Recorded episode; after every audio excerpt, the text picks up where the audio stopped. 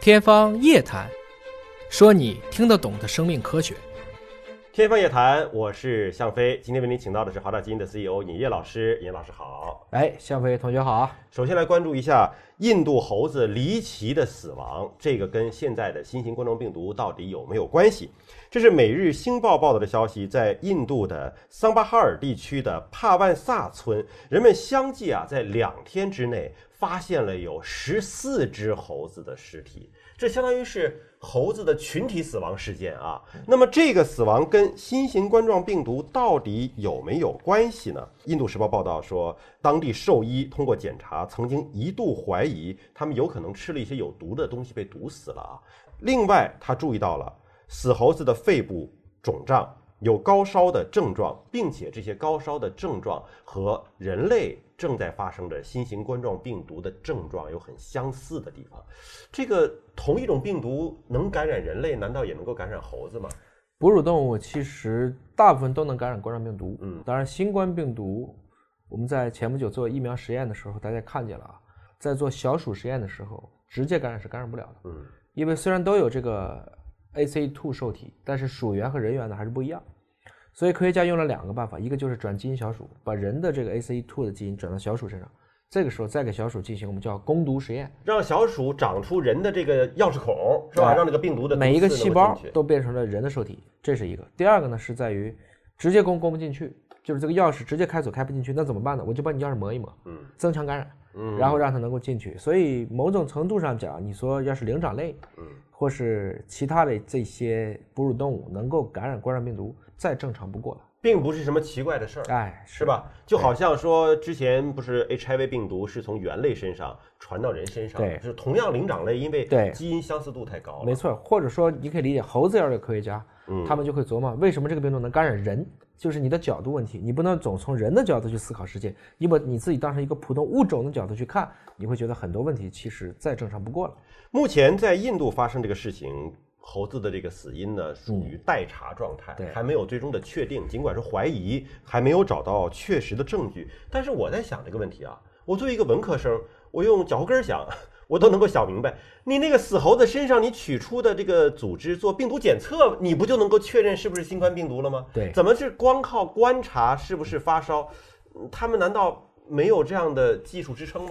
对，就是说对文科生来讲，要学习就发本书就完了。对，理科生要建一个实验室。呃，我们很难想象啊，其实这个地球上能做这种新冠病毒确认的测序设备的国家，其实就只有美国、中国和英国。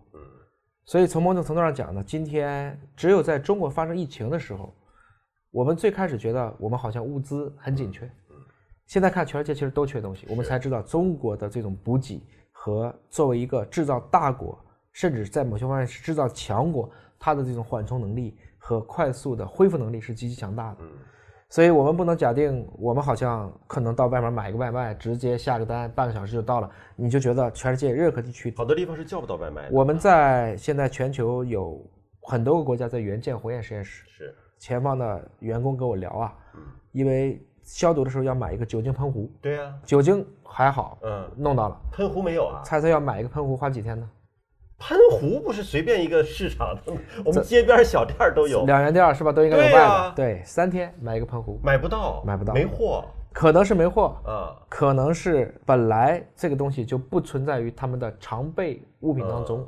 嗯，所以很多的事情，我说最可怕的世界观就是没有见过世界的世界观。嗯，很多人他就是不戴口罩，其实这个国家人家本来就不戴口罩，所以我觉得相互之间都没把对方看成是怪物，这是文化史。所以，当你发现猴子离奇死死亡的时候，也不要认为做个尸检呐，取到组织样品呐，做个测序不就有答案了吗？其实这样的能力不是在每个国家，甚至在绝大部分国家都是没有的。尽管在印度这个事情还没有最终的确证啊，但是在美国实验室的科学家通过实验已经成功的用冠状病毒感染了小型的灵长类动物了。因为灵长类动物像猴子、猿类啊和人类的 DNA 的相似度高达百分之九十八以上。嗯，你像黑猩猩可能更高，是吧？呃，那么长期以来一直都是容易受到人类病毒的感染的。而在纽约市的一个动物园的老虎发现新型冠状病毒检测为。阳性，在中国香港渔政自然护理署也公开了一个信息，是两只宠物狗和一只宠物猫新型冠状病毒检测为阳性。这虽然都是哺乳动物，但是猫科动物或者是狗和人相去有点远呢，怎么竟然在老虎身上都查出，猫狗身上都查出来了？这都还是食肉目嘛，嗯，还是食肉目的，属于猫科、犬科这两个比较近的属。嗯，一个是它跟人类的这种协同的演化，其实至少有上万年之久了。